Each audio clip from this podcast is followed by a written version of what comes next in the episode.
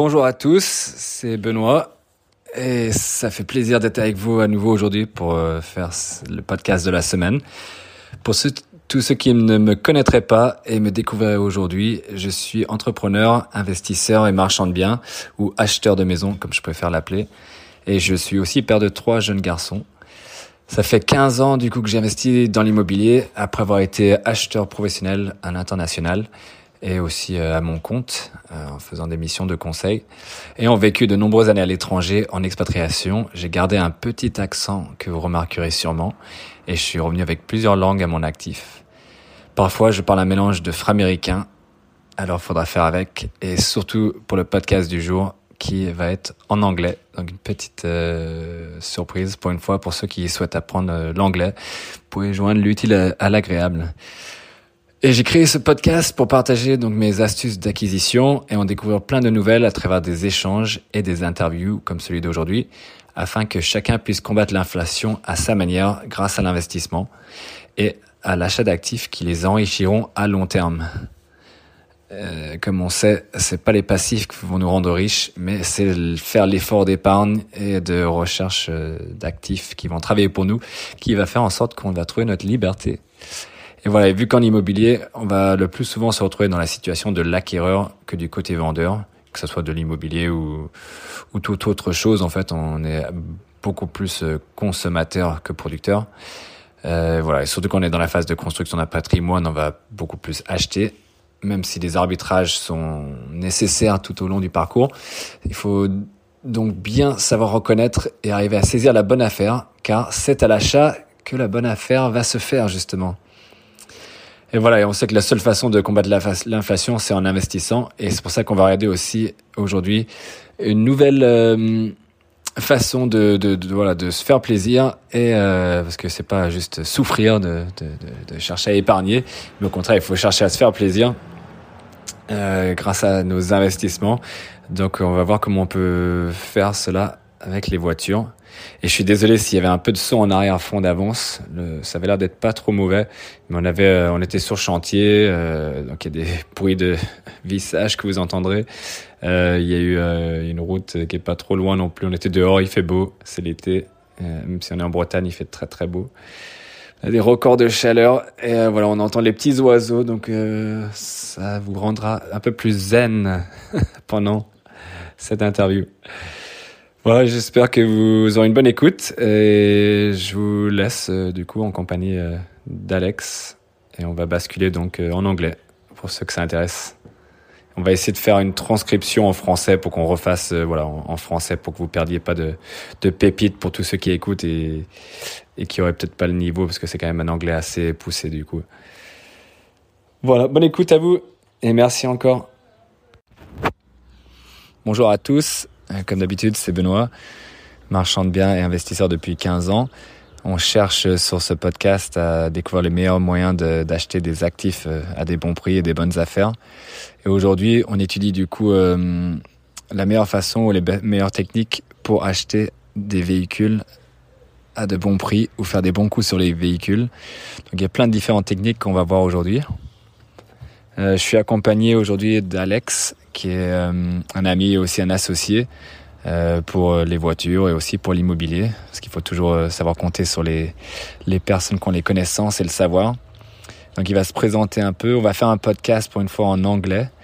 Euh, on va, va d'abord, il va d'abord se présenter pour montrer pourquoi il est crédible dans son domaine, euh, parce que ça fait quand même 20 ans qu'il investit euh, sur des voitures, les voitures d'occasion et voitures de collection surtout. Donc voilà, on va démarrer ce podcast aujourd'hui. So, Alex, um, nice to have you on the podcast today. Um, just wanted to get to know a bit more about uh, your background. Maybe you can give us a quick presentation of um, of the car trade and what you've been doing in it since in the last twenty years. Okay, okay. Yeah, I started uh, about 20 years old working for a garage, did my apprenticeship. Did that for a few years and then started my own garage with my brother, uh, which was a little countryside garage. And an old building that we took over had been empty for a long time, and uh, built the business back up. Installed uh, an MOT bay, which is like the, the French control technique, Um, we did that for 13 years with the main focus on repairing of vehicles, but also a bit of buying and selling as well. And we did that for 13 years. And we were both a bit bored of being in the same place every day. And you're buying and selling a bit as well? A bit, a bit. Um, always with the focus on older cars, specialist cars, Mm. sports cars. Always, never anything mainstream particularly. Always something a bit different and interesting. Um, always then the, would be using them ourselves at the weekend, getting a bit of enjoyment. Getting the Um, girls that way. So it's quite a good, uh, good attraction. uh, Chick magnet, as they say. I think that's always a bit of a, a misnomer, that one, maybe. But uh, good fun all the same, going to shows. Okay.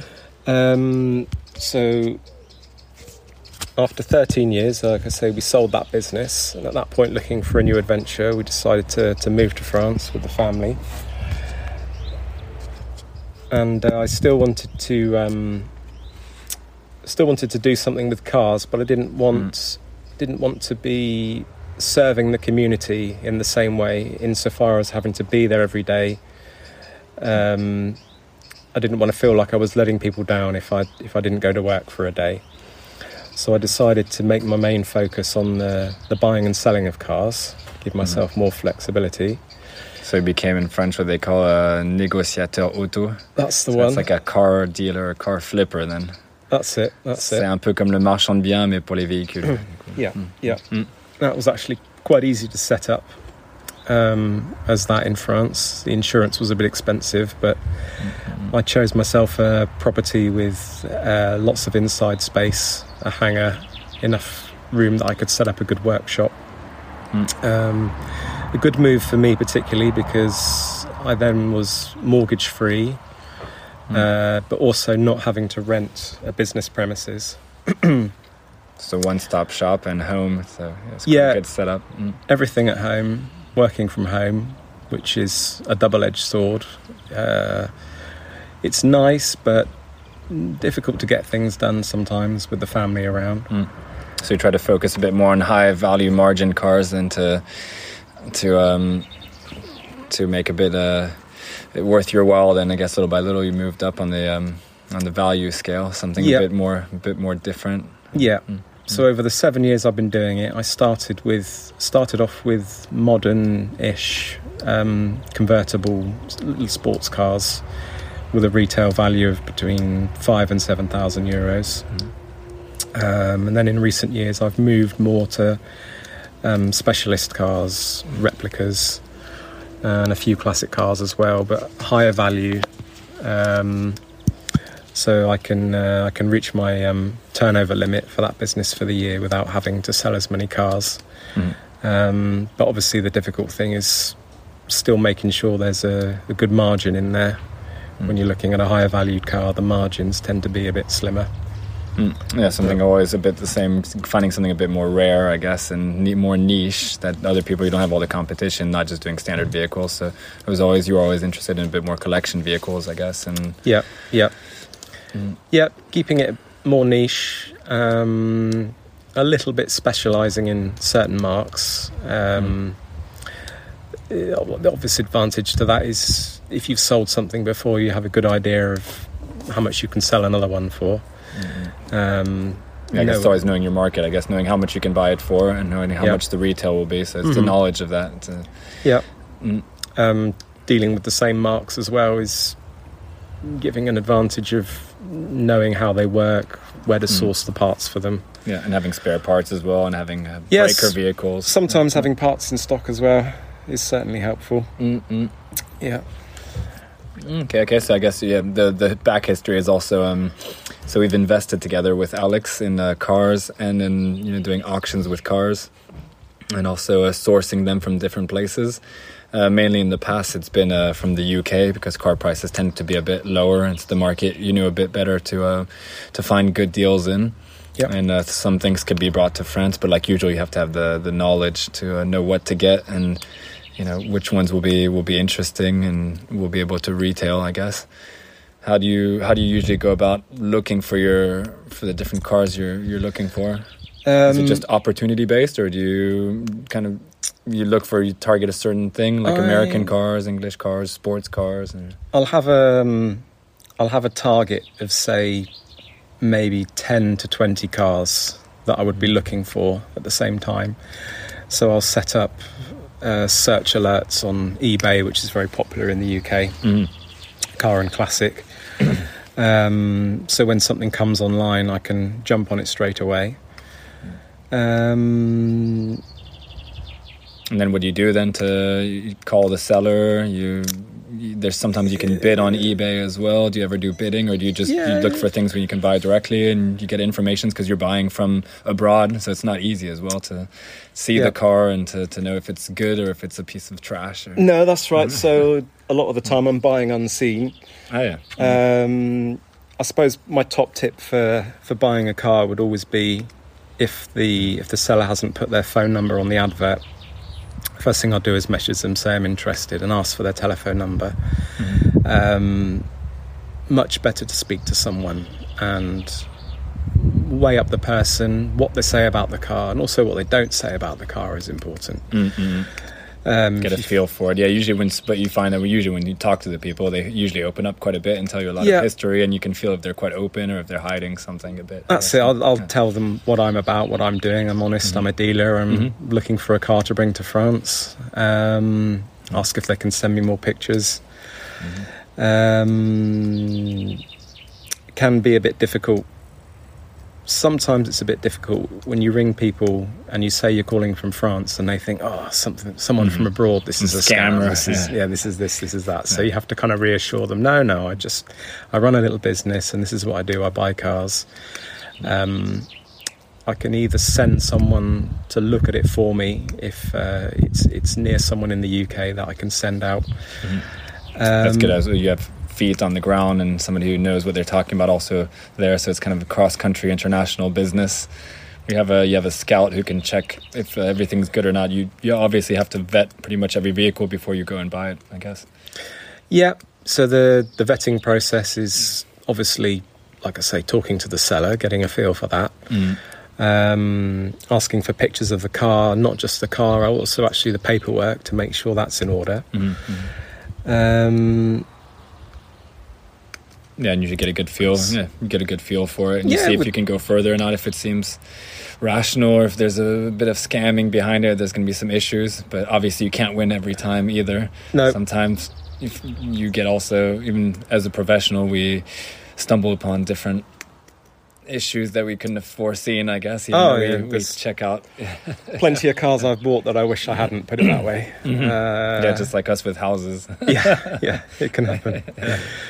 Uh, quite use, quite handy buying a car in the UK just with the registration number. You can you can have a good check of its Yeah. um, Mhm. if it's technical history and its inspections. You can see exactly what things have been noted and fixed and rectified. Is that only in the UK, or is there other countries like that who you can get a lot of history on the cars, or you have to Uh, ask for ye- factuals and and like all the bills, that servicing bills, things like that when you buy a car? I guess see what has been done to it recently. Yeah. That's nice to see. That's Mm. nice to see. Mm. Um, not so much in France. The the history of the technical control is you can access some of it with permission from the seller. Mhm. Um, the UK one there is is completely public as long as the registration number's there. Mhm. Um, Yeah. So you get a lot of information from that as well. you, you get a lot of information from that. Yeah, it's not not completely f- fail safe, but. It's de- definitely a very quick and easy place to start to to Mhm. assess the condition. And that gives you a good picture because you can see the past history of CT and everything that has been gone wrong with it or faulty and Yeah, the ownership and things like that. I guess. yeah, you can see things that Mm. that have been advised, and maybe if those things have been repaired or they've just been advised year on year on year, which might show that the the maintenance hasn't been thorough. Mhm. You might say if they've only been doing the bare minimum to keep it on the road. Yeah. Um, but I'm also looking for, like I say, replicas of older cars. Um, and the main advantage with those is they're very simple, Mhm. simple construction, fiberglass, steel chassis. Um, the pitfall of a, a classic car uh, is is that it can look absolutely beautiful in the photos, but you Mhm. could be hiding a, a myriad of Yeah. rot problems, bad repairs, old accident damage, you a name botched it. job, yeah. Yeah, there's, I've seen a lot of cars. Not been stung myself once or twice, but I've seen a lot of people that have laid out good money for a Mm. car that turns into just something that isn't even worth repairing. hmm I guess it's like houses in that case. You know, some people did a good job on the houses, used good materials, good you know, good craftsmanship and builder Yeah, builders, and others have just been botched and done really quickly and bad quality. So yeah. For me, you can kind of tell once you scrape under the bonnet and things. Yeah, uh, mhm, yeah. mhm. For me, the the ethos of of investing in be it cars or houses is is very similar. You want something honest, not messed with. Um, if you're looking, if there's repairs genuine. done, you want to make sure they're done well. Mhm. And also you want to be for me i want to be buying something that doesn't need too much work um, Mm. maybe something that's structurally sound um, but needs a little bit of tidying and finishing off Mhm. um, particularly something that's that's maybe someone's done a rebuild or something and they've got 95% of the way there and, and given up as projects are often given up on Mhm. so all the hard work's done but just some finishing off to, to bring it over the line Yeah. um, that's um, that's probably the the best way to buy to find a good deal on something because Mm. a lot of people will see something that's not finished and go no Mm. don't want that Mhm. it's not finished uh, Yeah, I guess needs work It's a bit similar to houses. And if it's ninety-five percent, you can see plasterboard, but there's Yeah. no painting and everything doesn't look Yeah. good. It looks like it, it still needs a lot of work Yeah. and finishes, and so Exactly. you get a big um, what do you call it, offset, I guess, on the price because you know you usually knock off twenty percent or thirty percent mainly just because it's not a perfect finished car, and yeah so it's one way to get a good deal. I guess something that's kind of a project, but you know what you're doing, so it's easy for you to fix and. yeah You know, it's not the majority of people who will attack a car project, probably. No, that's try to it. fix things that have been started or not done completely. No, not done indeed. so well. Yeah, yeah. or it might be a, Yeah. a perfect car Mm. that's just got one major-ish fault with it Mhm. uh, it might be a fault that that for, Mm. for the average person they, they just don't know where to start with to Mhm. fix it but for me it's I can look at it and go ah no Mm. I know exactly what to do to fix that it's not going to be a, an issue Yeah, it's kind of the niche, the niches that you did sometimes. I guess like on MGs, I think you were saying when you have the the head gasket or the um, joint de culasse. yeah it? yeah And then that's the main issue. And so, you know, if that happens, most people don't want to fix it. And so Yeah. if you can come in, you get a really good price because they got quoted by the garage three, Yeah. four thousand euros to fix it. And you might cost, you know, a fraction of that. And so, you know, if you get it, you can, you know, get a Yeah. nice car at a good price, something easy for you to fix. And it's kind of a, a standard niche thing that that gets you good deals, I guess, and you know the vehicle and you know Yeah. how much it'll resell. So it's kind of that's kind of it was your basis, kind of the eighty percent of your market yeah at the beginning. and it, Mm, mm. it there's it works two ways as well because you buy the car cheap because it's got this fault in the first place and Mm-hmm. a lot of people don't know how to fix it or they've been quoted a lot of money Mhm. and then when it's fixed and you're ready to sell it the fact that that job has been done Mm, and yeah. people know it's a common fault adds value to Mm. to the finished product yeah, so it's maximizing the yeah, the, the, the, the buying price and the selling Mm. price yeah, it's like the. Um, what do you call it? The the belt, the main belt, the cam belt. Uh, has it been done or not? Uh, Yeah. I forgot the name in French actually. The, um, coût, coût de La de distribution. distribution, ouais. Ouais. comme ça quand vous achetez, vous savez si ça a été fait ou pas. On demande souvent tous les 100 000 km ou quelque chose, donc c'est toutes les petites choses à savoir. That leads me to the next question. What do you what do you ask for in mechanically of uh, some vehicles? Like was the cam belt done? Um, is there anything else like you look at? You know, you kick tires, but you obviously don't look at the tires. not that, not that important. But like, what else do you look at that was done? I guess mechanically, was it serviced? Uh, the engine, I guess. The, yeah yeah oil levels, uh, the gearboxes sometimes, things like that. yeah. Well, when you're looking at older vehicles, Mm. the the service history it's nice to see, but Mm. more often than not, it's most of it is lost because we're talking about Mm. a car that's maybe 30 or 40 years old. It's been sat around maybe in a garage or something for a long time, so it's not about kilometers. It's more about yeah. What's important is Mm. what's really what's the most important thing is the condition of it now. Mhm. Um, yeah, does it run well? Does it Mm. make any funny noises? Does it smoke? I mean, when you test drive a car, it's, if if it if all seems well, all probably is well, really. Um, So you constantly test drive when you before you buy.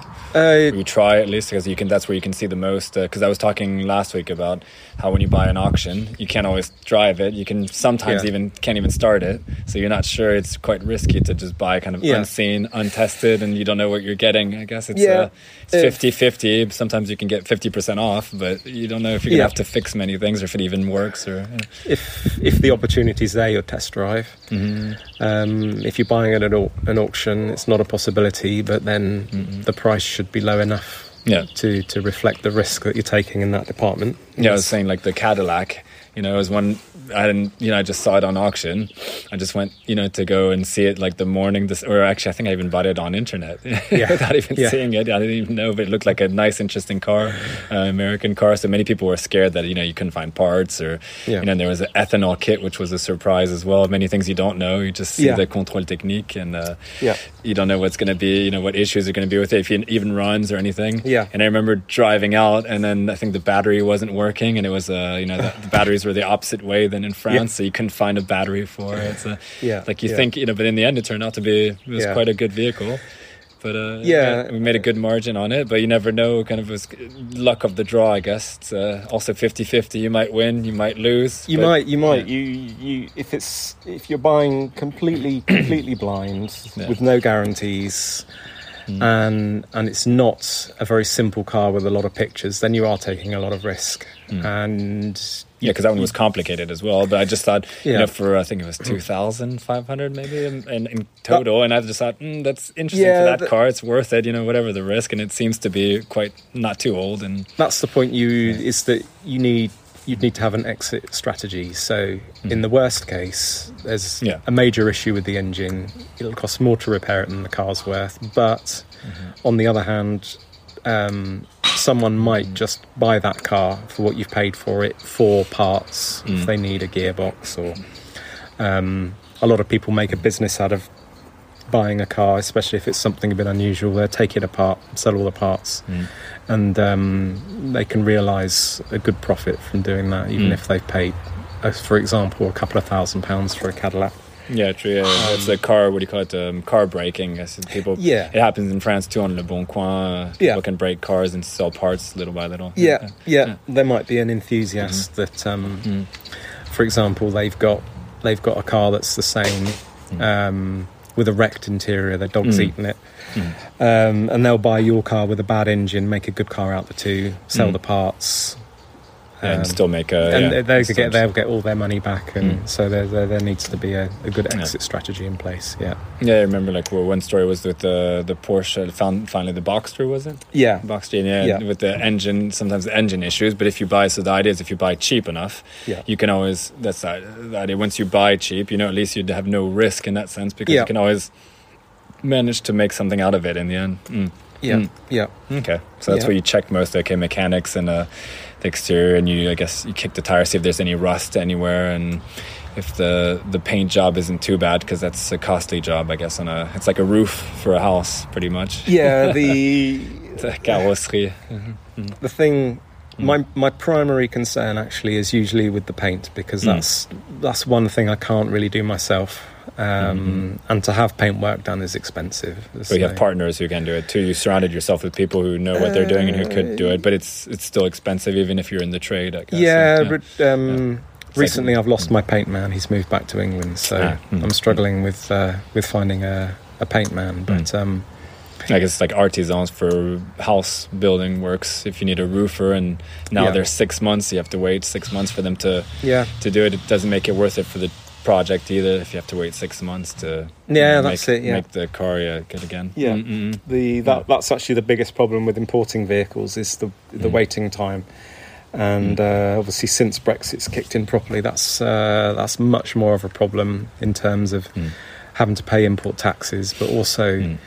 Uh, the the delays in the processing of all that. Mm. Yeah, that's where you have to be well accompanied by somebody who knows what they're doing. If you're importing an American vehicle, you have to know what's the procedure, what's the homologation. Do you need to, uh, you know, change the lights or change something? Yeah. Or if it's a more collection vehicle, you might not have to. So it's good to know Yeah. all the different rules about you know the different things. you know? Yeah, yeah. And another question is: Have you ever imported from other countries as well that you looked before, like Germany or black people?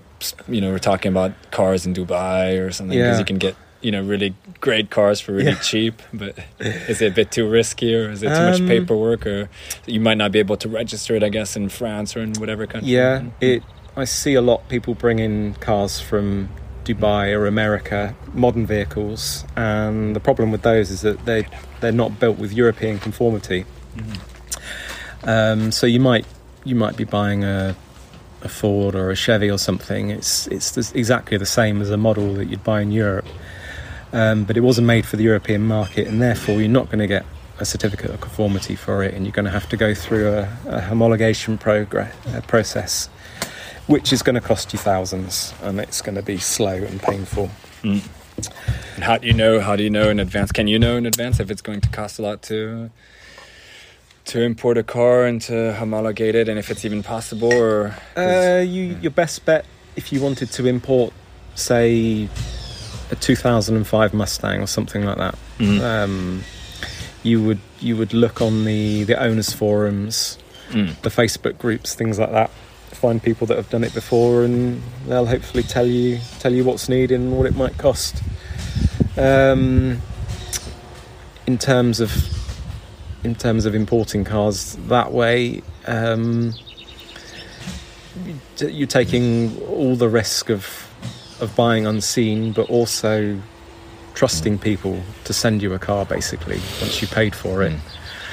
yeah, because you Um, never. Yeah, because if you go through the the official dealers, it's forty thousand minimum for any car. It seems like. Yeah. But if you try to do it yourself, you never know if. Um, you have to have somebody. I guess it's the same. You have to have some eyes and ears. Um, I know I had an uncle who imported a car from the U.S. because somebody there could find the good deal, look at the car, and see if it was worth it or not before shipping it and having to do all the. Because he wanted a specific model that was, you know, the biggest and newest and biggest V8 and Yeah. you know, that nobody else had, obviously Yeah, something unique.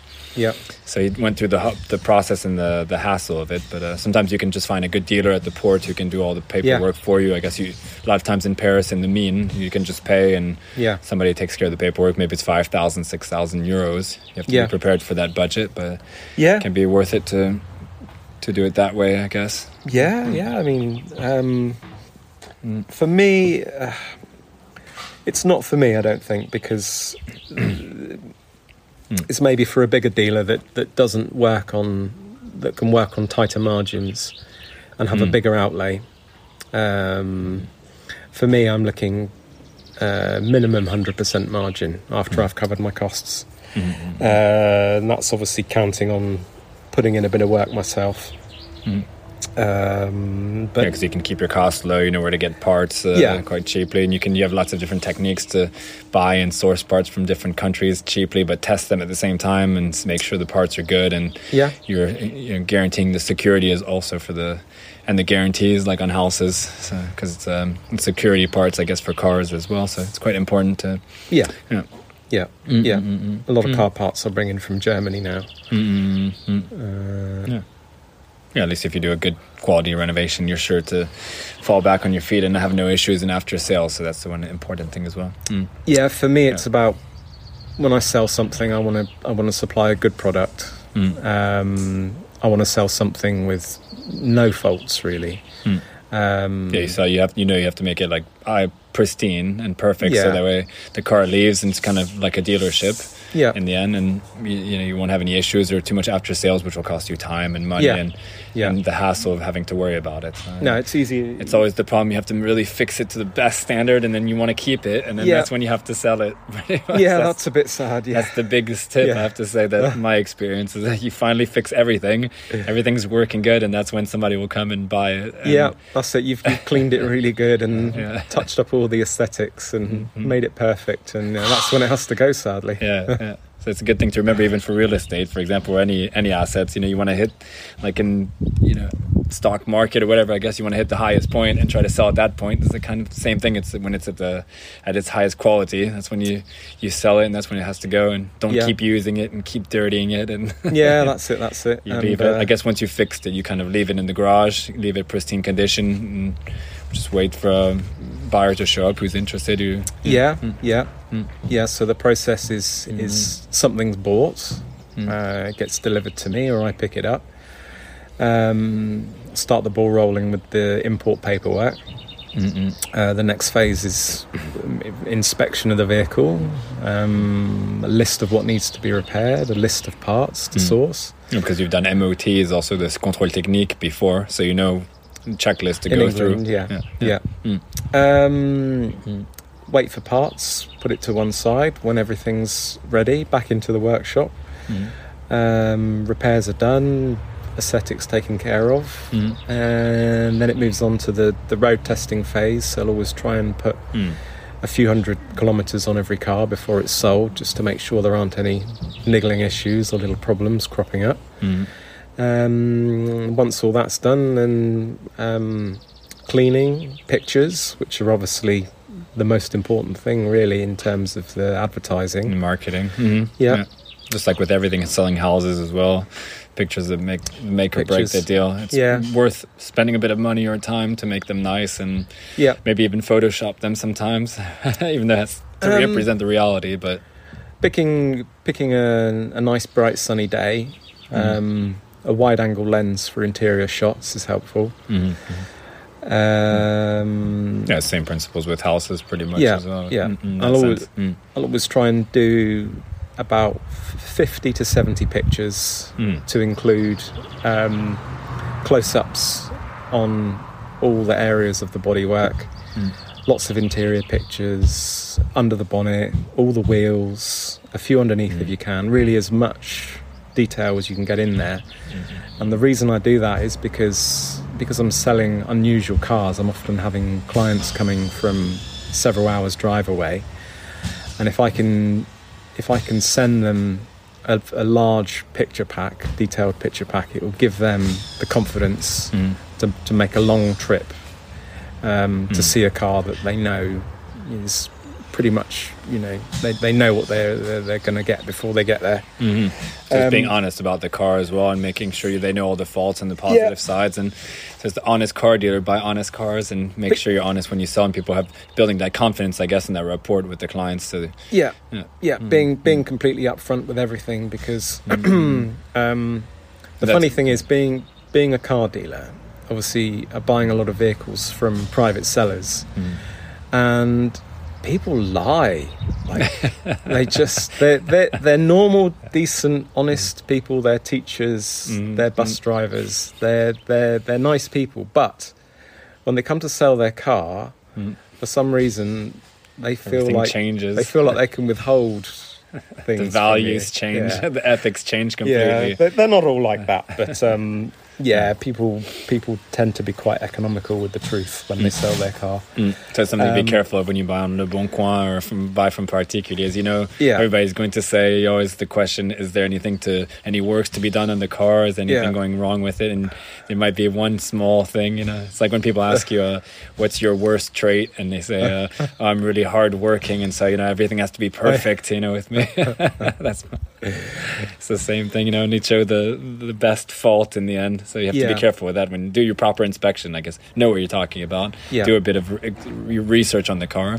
I think one of the main points was look into all the fault history of that specific model. So Yes. you make sure do you have that or Yeah. not? You know, is it a Yeah, that's yeah, do your own you- research so you know what you're talking about when you go and see the, the vehicle. Yeah, if you're looking for something particular, yeah, join the Mm. join the Facebook group, join the owners club, Mm, um, scan on there, see what the common problems are. mm. So get Um, educated mostly yeah. is the main tip. Yeah. If Mm, there's, mm, you know, the, the, mm. you're not you're not going to generally you're not going to go and buy perfect vehicles. You're going to find faults, Mm. but at least have an idea of how difficult or how much that's going to Mm.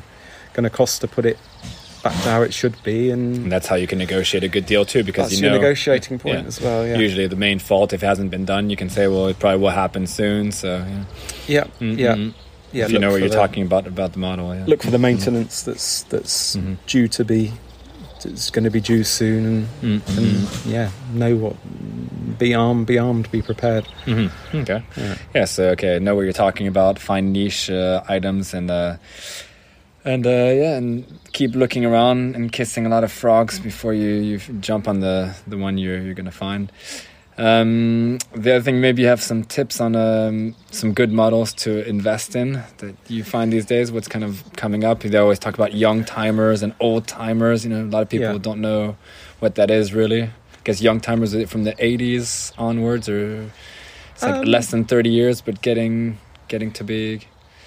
You know, like kind of the, the models people were looking for, what they had when they were 20, and then they look it. to buy it again, and Yeah, Mm. And the old timers are more like much older kind of vehicles that are rarer, maybe in good condition. Or, yeah, yeah. So, uh, like you say, a young timer, a vehicle, maybe 20, 20 plus to Mm. 30 years old.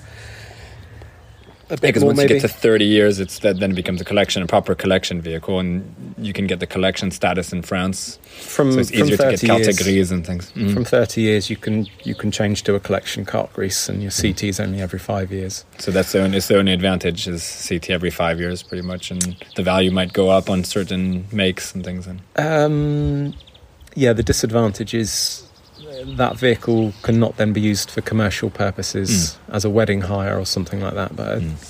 I, I believe that rule is widely ignored. Mm. Um, Mm. it, it couldn't be a, a hire vehicle either, like a specialist hire vehicle. But Or like a limousine for marriage or something, maybe. yeah, or something that's hired out, Mm. people just to take out for the day, just Mm, for mm. fun, or something like that. So Yeah. um, Mm. that's the other So limitations with the collection there's, vehicles. There's some Mm. limitations. Mm. There's some limitations, and the Mm. if you change a vehicle from a carte grise normal to a carte grise collection, you can never Mm. change it back. It's a one-way street on that as well. So you need to think carefully before you do it. Um, if you're importing something, then it's Mm. it's over 30 years old.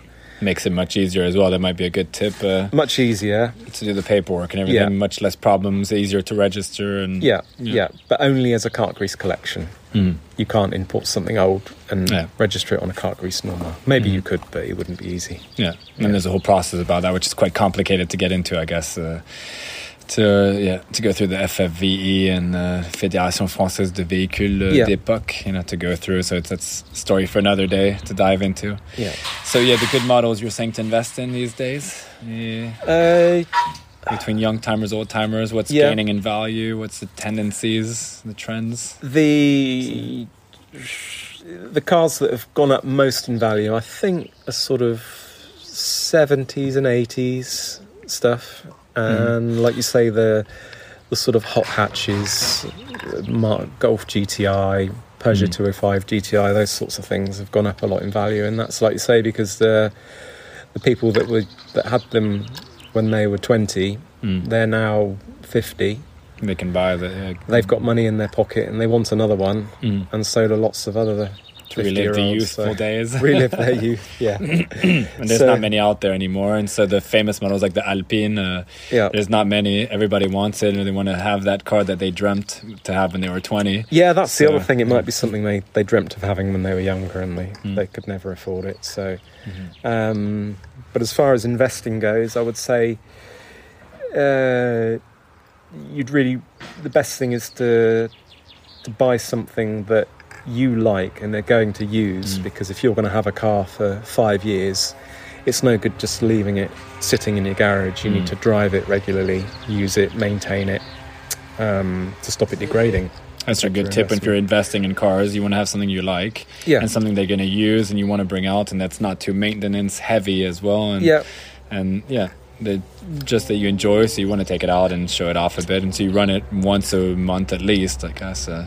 Yeah. as often as you can, really, every weekend. Join a club and uh, yeah, and Yeah, have some it. Have- excuses to bring it out. with it. Yeah, yeah, Yeah. make it a lifestyle thing than just uh, trying to make money off of it, because then yeah Yeah.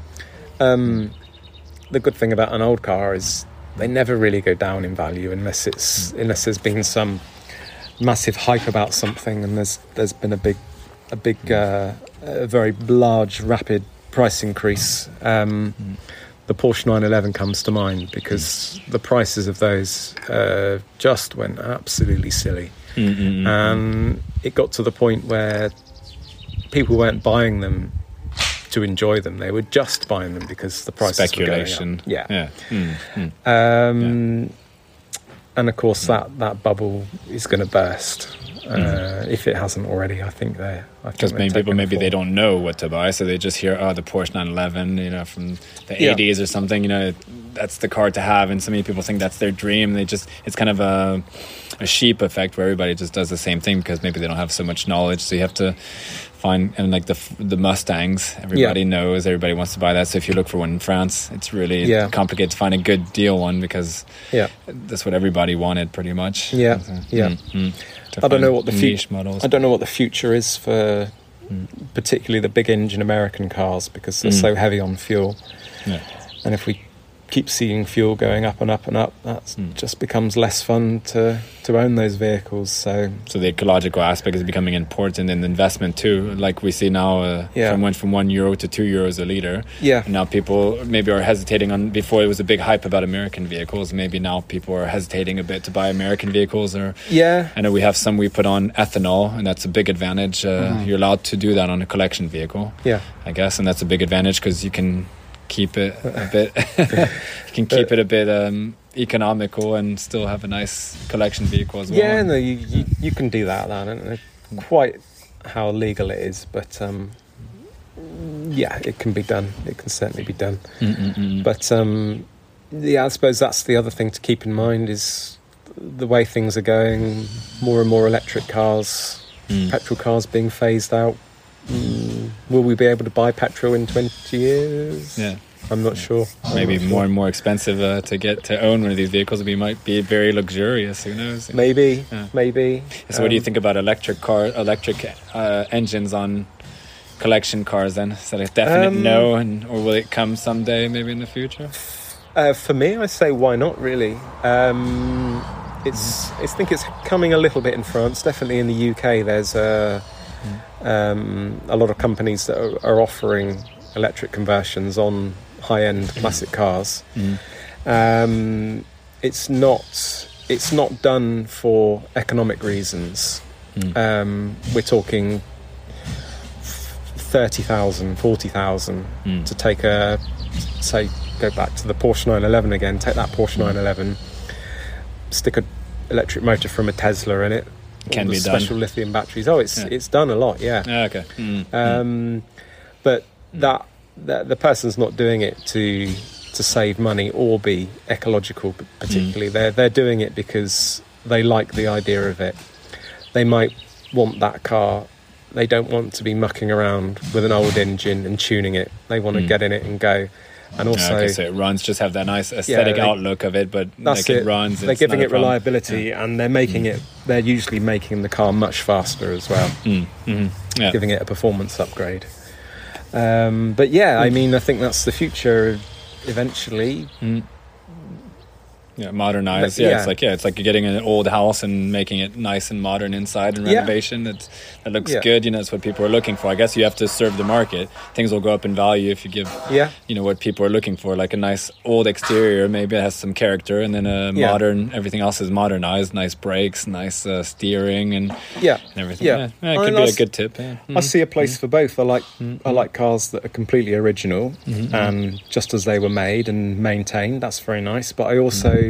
I also like the the side of what they call the resto modding, where they take a '60s Mustang, Mm. which looks stunning, but Resto is, mud. Yeah. is is frightening to drive because it's got drum brakes and Mhm. terrible suspension and You're gonna So die they- and spend so much money to die in a, so in a tin can. yeah so so those cars are taken and people put a much more modern drive train under it good suspension proper Mm. brakes Yeah. a modern engine with fuel injection it's faster it's more efficient it's more Mm. reliable everything about it is better Yeah. really Mm. and you end up with a car that that Mm. maybe you could drive every day rather than you would Yeah. only take out at the weekends because it was too frightening or too and unreliable maintenance and yeah, Yeah. Uh, I know for having had a few collection cars, it's quite scary sometimes to take it out. You don't want to give it a scratch. You don't know if it's going to break right, if it's if the fuel's going to be an home. issue. Yeah, as they say, you know when you're going to leave, but you never know when you're going to come home. no this is true that's the other risk of this kind of investment. You know, you have to know uh, or have somebody who knows around you what they're doing because you could spend a lot of money restoring cars as well. I mean, you Yeah. have a friend who does restoring old vehicles for other people. And Yeah. as they say, they're not his tailor is rich, but the garagist is rich. No, the no, mechanic this, is this is very rich. true. yeah, yeah, for sure. yeah. To buy Mhm. to to buy an, to buy a car that needs restoration Mm-mm. and put the money into it and expect to turn a profit at the end is going to Mm. be difficult. Um, there's because there's so many people that will do that. Either they restore at home, they do it just for the fun. Mhm. Um, yeah, it's like pastime, and so they Yeah. can spend hours and hours. So if you it. count the hours, it's not it's not uh, Yeah, worth. Any, yeah. mm, mm. Some people will some people will buy a car for restoration, have the work done by uh, by someone they trust, Mm. and the car will end up the the car will end up costing more mm. than it's worth at the end. Yeah. But Yeah, they clean every bolt and every Yeah. single. Yeah. the the advantage to them is that they know they've got a spot on car Mm. and it's not hiding bad repairs and rust and Mm. so they know what they've got at the end of the day. Yeah, it's kind of if you, I guess if you if you buy something to resell, like a house also, or if you buy it for rent, you're not going to put the same standard of quality in it. If you know if you're going to keep it all your life and pass it down generation to generation, you want to do a really good job, and it's your it's kind of your baby. And Yeah, they, they go the Yeah. extra mile to Yeah. make everything perfect and Mm. and protect it from the elements as best they can Mhm. to, to provide a long life. All right. And so maybe uh, to finish, because it's been quite a long uh, session already. Have any final tips and tricks, or um, Um, um, should you buy American vehicles now? Should you, you know, any special things that you know you can tell people when they're investing in in cars? You know, to not uh, dump their funds in and never get any any, any return or profit in the end. Because the point we want to enjoy, but we also not want to lose money when we're investing in cars. Yeah. Um, so I suppose if the best way to to make a good investment is going to be to to decide what you want, do Mm. your research, I start with the strategy. What do you want? What's, What do what's your want? passion about? Mm, Yeah. and then and then So go the extra mile, maybe for fixing and for whatever, spending Yeah. the time to take care of it. always Mm. buy buy the best one that you can afford. Mm. Of anything is a good rule of thumb because it's always going to cost more to fix up a bad car than Mm. than buy a good one in the first place. So don't just look for the cheap deal and something that's looks like it's a cheap price. You know, That's you know you're gonna have lots of problems and it's gonna cost you much more in the end. Yeah, yeah. Yeah. So Mm. buy the best you can afford. Look Mm. on when you're searching. Mm. Um, very good to look on, like I say, the Facebook groups, uh, the for sale groups, um, the clubs. Um, buy from an enthusiast because uh, they're going to give you much more information Mm. about the car and they're more likely to have maintained it well. Yeah. Mm. Yeah. Yeah, and the other thing, maybe to finish up, is do you have a, a psych, some psychology or some tips while negotiating that you uh, that you look at, or Uh, how do you how do you negotiate for cars besides kicking tires and knowing? I guess when you have the more knowledge you have, obviously, the easier it is to negotiate because most people won't have as much knowledge as you have, so you, you know what to Yeah. push on and what's gonna you know like i sold a motorbike recently and many people who are really enthusiasts they they know they spot every little thing the chain you know the little scratches the paint Yeah. jobs whatever so for them it needs to be you know priceless and perfect Yeah. and so they yeah. know what to, to kick on then some other people they just come around if you're patient enough for selling Yeah. And they just come and they they're happy to have it as it is in the condition they don't they're not too picky because maybe they they don't know that much Yeah. about it and Yeah. the faults and things Mm. Because Mm. my my ethos of selling, as I said earlier, is to have a good product, both Mm. um, the bones of it, the mechanics, and and aesthetically as well. Mm. Um, uh, pick a sensible price when you Mm. want to sell. Mm. Um, Look on Le Bon Coin, compare what's Yeah. been selling, and so you Yeah. know pretty much what you'll real sell at. What's your margin? yeah, be Calculate back. be realistic with your price, Mhm. um, but also Mm. try and stick to that price. So. If you if you're selling a good good product, Mm. um, and the price is sensible, you know that if you actually get someone there looking at it, Mhm. um, they're uh, and they're serious, they're going to buy it because it's it's it's a good product and It's the quite price is fair. It's quite rare to find something that's a good product and Yeah. price is sensitive and I think um, I Mm. think a lot of people make the mistake of of Mhm. putting up a price that's too high, imagining that they'll come down a lot. Mm. Um, but all that high price is, doing is putting people off. Mm. Um, I think it's the same with houses. Also, people Yeah. are looking, you know, the house price is too high. They don't even want to negotiate or No. visit, so you lose many people who could Yeah. have bought it if the price was at the right market yeah, value. Yeah. make the price right. That gets them there. That's And if I the product is with your with your approach is just Yeah. put the price is always a bit lower than you'd expect, especially from a dealer or from a pro. yeah, It's what I do also in real estate because that'll you know you want it to sell, so you need Yeah. to price it reasonably so people see they might want to negotiate a bit, but as you say, stick to your price. You know your product, yeah, stick to your price, and yeah, yeah. yeah. And uh, the other thing I do is when people come and look at a vehicle, I'll meet and greet them, and then as they walk to the vehicle, I'm looking, I'm just looking at their Mm. face for their expression because Mm. that tells you everything they need to know. And there's usually a little glint in the eye and a Mm. smile, and Yeah. it's it's sold within. The sale is is is decided within the first ten or fifteen seconds. I yeah, it's like a first impression when yeah, you meet they people. Look, they look at the car and they walk around, Mhm. and if the little smile and the glint is there, Mm. you pretty well know that, that, that there's a good chance of a deal coming off. Mhm. Mhm. Um, obviously, everybody, most people like to negotiate a little bit. Not everyone, though. I would Mm. say maybe only uh, 50 or 60% of buyers will even try Mm. and negotiate. Most people will just say, Yeah, Yeah. I like that. Um, I think it's when they're Um, passionate you. about it and they Yeah. know it's rare and they know it's a Yeah. product that they have in front of them. They know they they have to get it before somebody else does. So it's also it helps with the uh, when you have something rarer. yeah. It helps with the whole negotiation point. It could it be, could be watches or anything. If you see spot a good deal that you think is Yeah. a good deal, and Yeah. yeah, you want to Um, you want to be the, the one to get it or a good even house investments. You know, you know, a lot of people want to negotiate, but then sometimes you just have to buy at market price Yeah. because you might miss that good deal in the end, Yeah. and you'll bite yourself in the ass Yeah. because you didn't uh, you didn't get it. Yeah. And uh, if someone does want to negotiate, Mm. um, they might make an offer of, say, eighty percent or so, and I'll, Mhm. I'll I'll just flat say no as a as a starting point. Mm.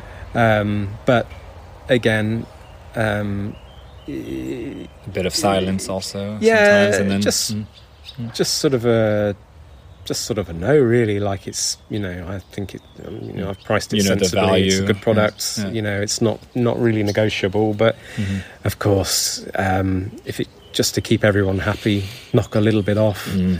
Yeah. offer uh, offer the price of the carte grise or something, just as Mm. a, a token gesture, just uh, Yeah, so everybody feels like they've they've Mhm. um, got something out of the deal. Everybody so- likes a good bonus, a good little yeah, present. a little bonus. Yeah, Yeah, you know, we're not talking uh, we're not talking big percentages, but just Mhm. a little um, a little something as a gesture. Yeah. Mhm. Yeah.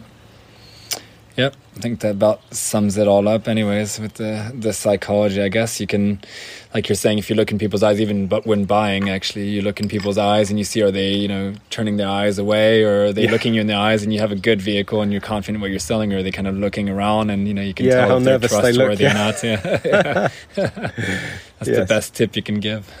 Yeah, I think so. Yeah. Yeah. All right. Well, thanks. Uh, thanks for your time and for No all these tips. And um, yeah, if you want to know a bit more, can give you the contact if you're looking to buy collection vehicles or or find something rare that you're looking for. You know, you have a, a good contact to to be able to do so. Thanks for your listen. Thanks again for uh, Oh, taking the you. time. Mm. No worries.